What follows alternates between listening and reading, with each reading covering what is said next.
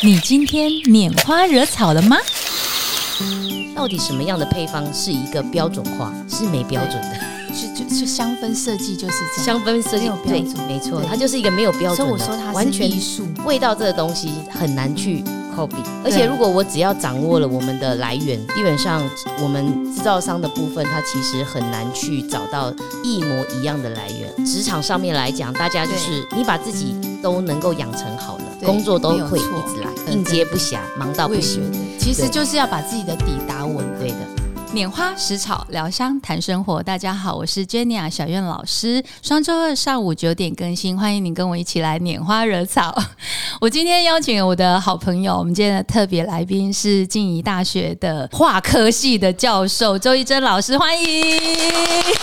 大家好，我是周一珍。是老师，你要不要再多做一点自我介绍？啊，是这样子吗？你不是说你要帮我做介哦，绍吗？我要帮你介绍。对，嗯，因为我跟老师那个认识太久了，我们从以前算是同事，呃，应该这么说啦哈，嗯就是老师以前在红光科技大学是我们呃装品系的主任，然后后来呢，就是人生有想法，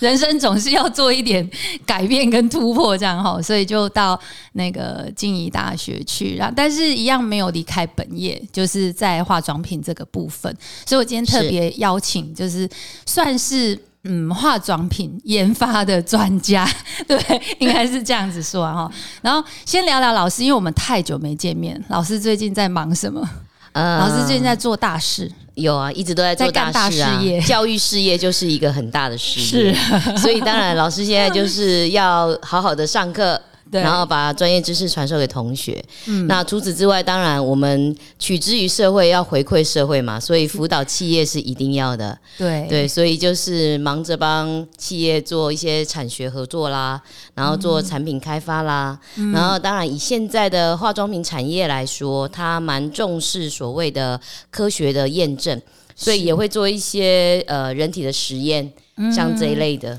哎，然后除了这个之外呢，老师当然，啊 老师就要持续的学习，所以老师现在呢也在念书。嗯，老师去念书，嗯，是啊老师，已经都是博士，然后已经是教授级了，还去念书，那那学校的老师会不会吓死了？真的是要感谢我们。其实，在化妆品产业，大家应该都很熟悉，不是只有化妆品的产品制作。嗯，它其实还有包含它的外包装的设计、它的行销、品牌的一个建立。所以呢，当然老师要去好好的把这块学好，把我以前左脑左脑已经拥有的，要再结合我的右脑，对吧？那啊就是我以前讲的理科头脑。是是是，这样才可以双脑并用，才能够把我们的人体脑部发挥到极致。是对，所以现在在念台师大的 GF EMBA，、所以念管理类的，那是念国际的品牌，是的，国际的品牌，是哇塞！所以果然，你看我今天邀请老师回来是对的，对，因为因为老师的嗯、呃专业，其实在辅导企业这个部分算是很强。然后，因为我们我们最近有一系列都是在聊香氛啦，那其实这个也是我今天邀请老师回来的一个很重要的一个原因，因为嗯、呃就是过去我们跟老师合作有好长一段时间，然后跟老师这边呢，其实有一个因缘，就是因为香氛。对啊，我们还一起到了法国住了十几天呢，对，还去睡了好几天。是是是。对，所以老师来聊一下，你怎么接触到这个香氛的这个产业？好啊，先聊一下好了。那呃，香氛大家也知道，化妆品其实里面的很多的主成分啊，它大部分都是化学品。嗯，那当然现在有蛮多标榜有机啦、天然啦这种认证的一些原料。那但是呢，它取之于大自然，实际上能够说都不加化学品吗？这是不不可可能的。能啊！对，对所以你会发现说，最终的那个 final 的产品，它有可能都会有一些人家所谓的化学味，对，所以会令人讨厌的，你懂吧？对呃，大家看到化学两个字倒退三百步之类的，所以在每一个产品的一个诞生的时候，你就会知道说，香味对于每一个产品啊，它其实非常的重要，因为它其实是我们每一个消费者接触到产品，嗯，第一个感觉。对对我透过鼻子，我先知道说，哎，我这个对这个产品它的一个喜爱度，嗯，然后当然功效在它的后面嘛，因为你使用之后才会有其他的一些功能性的验证对，所以其实味道在产品上它非常的重要。是，对，那因为这样子的一个起源，大概在我在红光大概十十年左右的一个经历，有像这样的感受，所以其实我们在我担任那一个装品系主任的时候，我们有开始想要往这个方向前进，所以就找了法国。当然，也是我们香水发源的一个学校，香水学校在巴黎，娇兰，是这样，对没错。所以呢，这那时候才会想说，哎，是不是可以透过我们到巴黎去学所谓的单体调香，对，然后更了解说味道的一个组成，它会是什么样的一个搭配？对。对，所以于是我们就带了跟小苑老师 一起，然后带了一群孩子，我们就到了法国去 流浪了大概两个礼拜吧，对，但是很好玩，因为很累，但是也很好玩。相当的逼迫，行程相当的紧凑。因为除了除了去上课之外，当然要到了巴黎，我们就要到南法嘛。对，一定要，去采购一定要不是采购，我们要到香水之都格拉斯。是，因为才能够了解香水它最开始的一个起源。嗯，那当然到了这个博物馆里面之后呢，你就会发现，哇，从以前法国人传统的对于一个精香精油的一个萃取对，他们是多么的坚持做一个对的事情，而且是格拉斯整个乡镇的所有的人都在做这样的事情。对那，你会发现，哎，在那里的香精精油，其实他们不会有单一种品牌。对，他们为什么会有这么多元的品牌？嗯，其实那时候我就在思考说，是香味其实它是一个每一个人都蛮主观的。嗯，那以每一个企业来讲，品牌都该有它自己的品牌理念，该有它自己品牌的味道。所以在做这一块的时候呢，其实它是很容易跟其他的企业做一些区别的。各有各的特色。是，所以那时候想说，哎、对嗯，果然去去了一趟巴黎之后呢，回来其实受益良多。对，那也希望说可以把像这样子的一个文化历史，嗯，能够传承给我们的孩子们，因为台湾的学生其实他对于这种调香的这种经验，其实学的很少。对，那一般在课程中，我们要从最传统的调香方式，或者是香水的这一个精油的取得，对，其实大家都是片面之断啊，没有办法说学的那么的完整。是。那也希望说可以把这一块完整化，至少可以让我们的产业跟其他国家不一样，做创造出自己的品牌，才有办法走出全世界嘛。对，对所以这个也是老师，因为我有发现到，确确实实就是老师在研发商品的时候的一个方向。就是开始有转折，因为早些年的时候比较不会摄入这种所谓的香氛，就是把香氛带入品牌。但是感觉啦，我们其实呃，我跟老师合作企业品牌的香氛，应该是最近这四五年的事情。嗯，是，对对，也就是说趋势上的转变大概是这样哈。就早期的时候，大概品牌他们会比较着重哪一个部分？就是以前在老师在帮品牌设计一个特殊性的时候，他们会在意什么？早期的时候，早期以我们产品开发，当然它其实最主要是以你产品里面配方的功能性居多。嗯，那我们说我今天想要做的是抗老的，对。或者是说我对于现在有哪些比较有名的一个主要的主题，例如说像现在蛮多有积雪草，嗯，对吗？对我们家也有啊，啊，是欢迎大家来使用。哦，所以这个就是不同的主题。那因为在国外，因为一般台湾来讲，它很多的一些功能性的成分都是从国外的原料商来的，所以我们其实透过了每一年原料商，它会大概每一家原料商大概会开个三场左右的这种研讨会。那你去了解之后，当然就可以帮厂我们的要开发的厂商做一个品牌的原料的植入性行销，让他可以比较能够去做一些原料的推广。对。那他当然在行销上面的部分呢，也能够帮他自己做加分。对，以前的开发会或许都是以这一个方向为主，对，但你会发现哈，其实当然可能也是因缘际会，我们从法国回来之后，哎，我的厂商开始也会有像这个味道的一个改变，也是他主要想要做的一件事情。就是他们也会主动的，就是跟老师要求说，哎、想要做一点不一样的，就是也许是天然香氛，也许就是单体调香，单体调香，嗯是，但是他们应该不会懂单体调香吧？所以一般一一一般性来讲，就是品牌企业在跟老师接洽的时候，就因为现在流行的趋势就是香味，就是我们常常讲现在是一个嗅觉行销跟香气行销的一个年代，所以我自己也有发现到，就是很多客户会主动的就来问我说：“哎，老师，我想要呃，就是你帮我做一点味道这样子。”但但我不晓得老师的客户是也是因为这样的契机嘛，因为他们本来就有品牌都有自己的一个原本的特色跟定位，然后怎么开始说决定要转做一些香氛的这种这种产品出来，有吗？有有这种呃，以我的厂商来讲呢，当然，其实我蛮多都是我们台湾在替的原料。呃，我们台湾其实有蛮多很好的植物啦、森林啦，像我的厂商不是种树的，就是种蒜头的。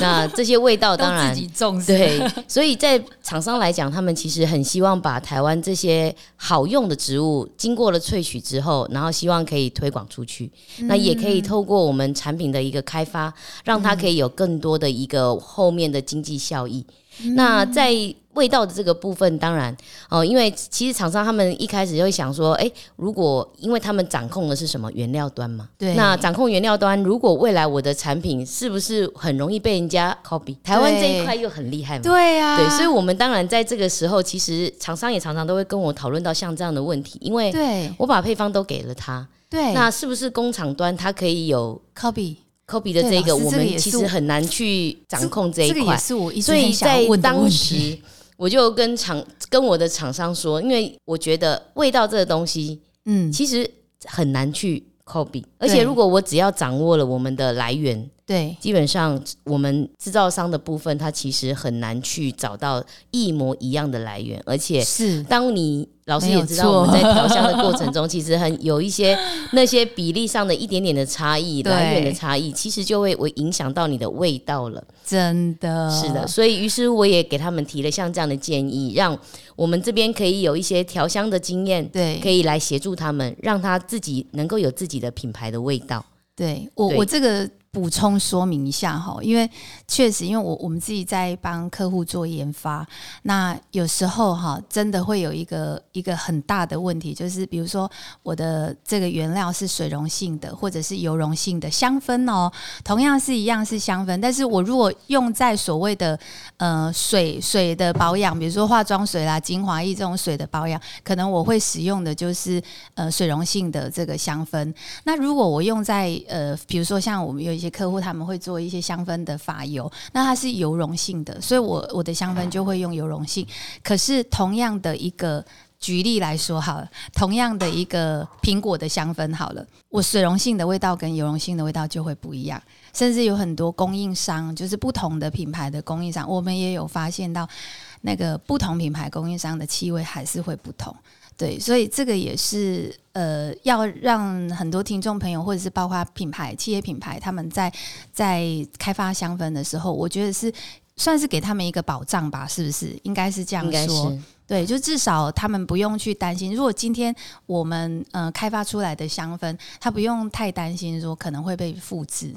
对是的，可是其实老师，我还是要帮民众问，因为这也是我的客户问的，就是因为其实，在法规里面还是会希望，就是要求呃，比如说工厂端，他们会要求，就是我们还是比如说我们供应的香氛，我们还是得要把我们的香氛去揭露出来。但这个部分，老师你的看法是什么？这是法规的规定啦，哈。就是我每次只只要跟学校老师聊天，不知不觉会聊到法规。一般来讲呢，我们在精油的这区块，它其实你所有的东西揭露，你必须要附上的是它的所有的成分表。对。那其实，在你的这一个我们的 ingredient 的那个部分，它所需要撰写的是，如果你有欧洲所规范的那嗯。二十六个字名源，对。你，就必须要写清楚，嗯、其他的是不用写的。就可以不用写。哦，原来是这样子。哎，是的，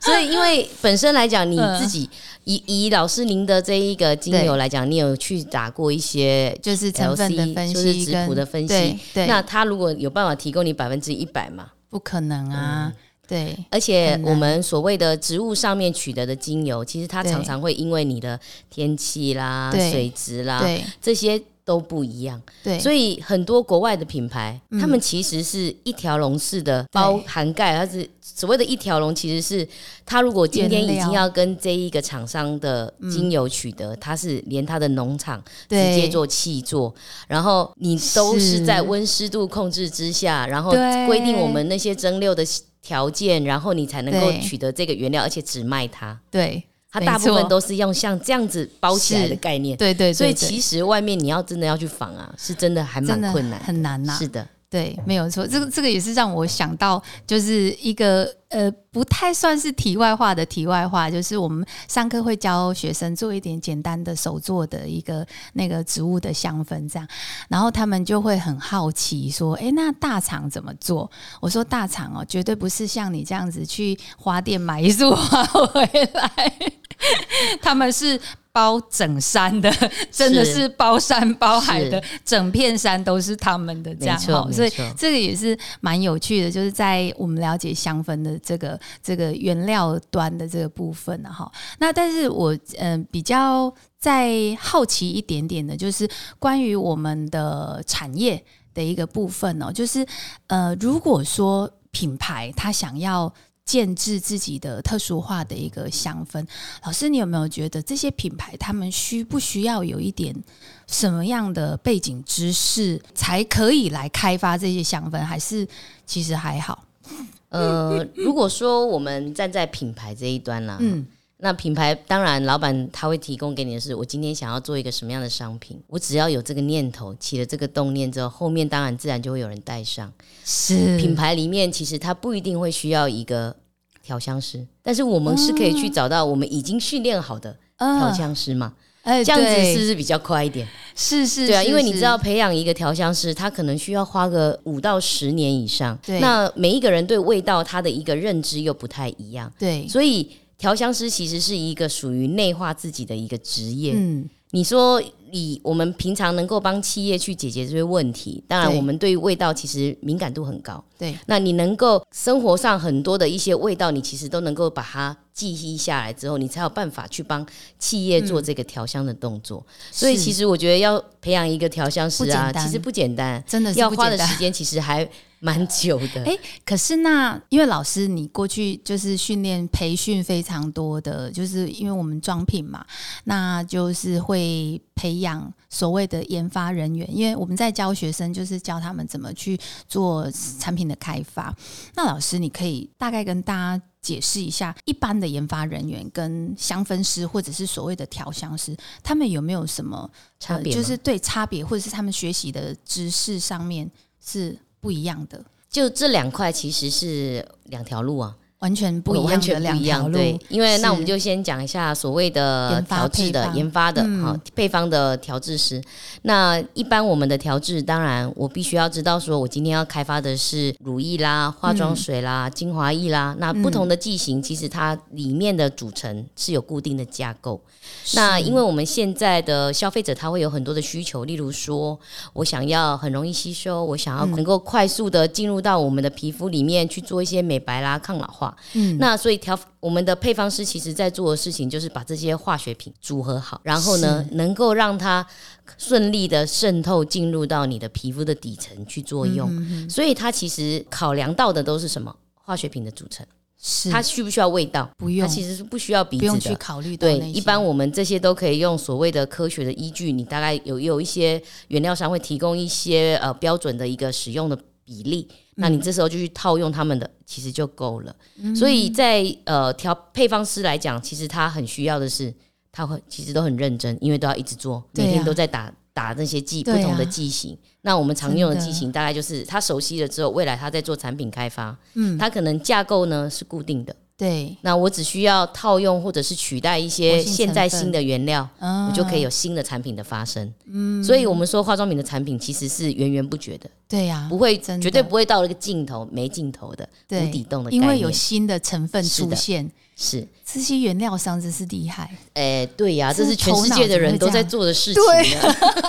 是，对啊，对那再回到我们的这个调香师好了，嗯，那调香师当然他在培训的时候呢，其实他本身自己鼻子其实敏感度要很好，而且呢，他要能够对每一个这个味道都能够有很深刻的记忆。而且你要知道说，那我们的调香师跟配方师的一样，都在玩比例。对，但他们的比例上面来讲不太一样，因为他所谓玩的比例，很多时候是透过他的鼻子跟脑部记下来的味道，然后去写出来的配方。所以我们说，为何调香师其实训练的时间要比较久？因为当一个呃调香老师教给你说我的方法之后，他有没有办法告诉你这个品牌？到底什么样的配方是一个标准化？是没标准的，就就就香氛设计就是这样。香氛设计没有标准没错，它就是一个没有标准的，所以我说它是完全艺术，完全都要靠，没错啊。是是其实现在非常多的人创作是是的，是的，就是一个非常好的一个创作，而且你每创作出一个品牌香之后，你可能哎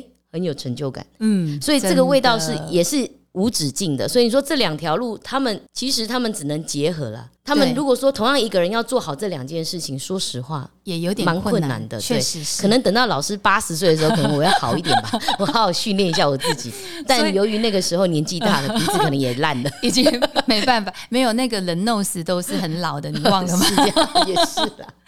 那所以说我我我现在发现到了，就是说，实际上，因为我们学生也都会问我这个问题，说是不是老师我学调香，我就一定要再去念呃妆品啊那个研发，这样看起来其实也不太需要。好，但是我总感觉啦，因为这还是会有学生在问我这个问题，因为从我们刚一路上聊下来，其实香氛的市场一直在扩增当中，就是包括现在的整体呃所有的产业似乎都希望把香氛置入，像像我最近就有接到几个案子，就是他们也希望不是只有空间有香氛，就是连车子好、那个那个自动驾驶的车子，可能上面也会需要有一些什么呃香氛之类的，所以这个产业其实是很大。但是对学生们来讲，就是想要进入这个领域，我我觉得他们还是会去担心的，就是老师可不可以？再跟我们分享一下，就是问题还蛮大的，有两两个方向去思考啦。就是说，对于他们的未来性，以学生来说的话，他们学习香氛未来的就业市场有有多大？就是他们可以往哪几个方向去发展？我我当刚好哈，我在这个最近有看到一篇那一种消费者的报道，然后他也了有收集了一些消费者的资讯。那他有对提到说，以香水香氛来讲啊，在今年跟前两年来比较，因为其实现在 COVID 结束了嘛，对，那所以你会发现各个不同的行业或不同的品相，它其实你会发现，哎，开始这些大家都出来消费了，因为走出来了嘛，对。也就不用再用网络了。嗯，那以如果以香水的这来看呢，基本上它的一个香水哈，在我们所有的这一个保养品的品相，或者是洗发的品相，对，或者是我们彩妆的品相里面，其实呢，成长率啊，其实占了将近有十二 percent。哦，所以你从这个数据上来看呢、对你会发现说，哎、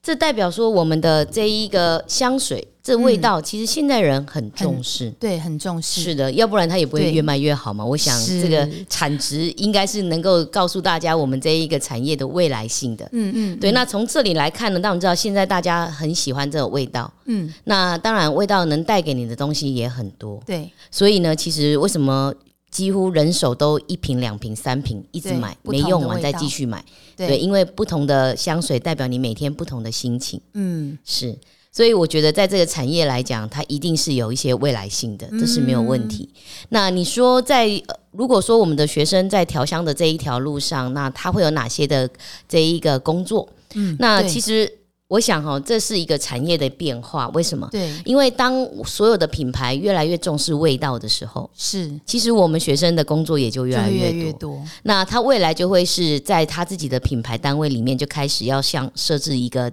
专有的调香师。那这个专有的调香师，也就是大家未来工作可以去找的。是那而且现在很多的原料商，他们其实原本也有所谓的这种仿香的概念。嗯，哦，那他们现在这些访香人员也开始会往这个区块，因为他们也要协助不同的来锁样的这些厂商嘛，来提供他们这些相关的配方。对。所以在原料原料商的部分，或者是说品牌的这个区块，对。应该陆续都会有所谓的调香师的一个设置。那同学们，当然你把自己养成之后，对，这是可以做的。那再者呢，我们我现在手边呢、因为其实我们的学生涉略香水大概有。应该有五六年了。嗯我自己差不多身边的同学啊，其实 很多人都自创品牌，对自成一格的调香师哦，那也一直在帮企业做服务。嗯所以我想，这是在职场上面来讲，大家就是你把自己都能够养成好了，对其实是不用担心的，工作都会一直来，嘿，真的应接不暇，忙到不行。其实就是要把自己的底打稳啊。对的，坦白说是这样，因为很多学生会就站在原地，然后一直想象着我我真的有未来吗？可是执行如果力太差。对执行，但是如果你真的一路真的慢慢把自己的这个专业的技能养成，确实我们有很多学生已经都是。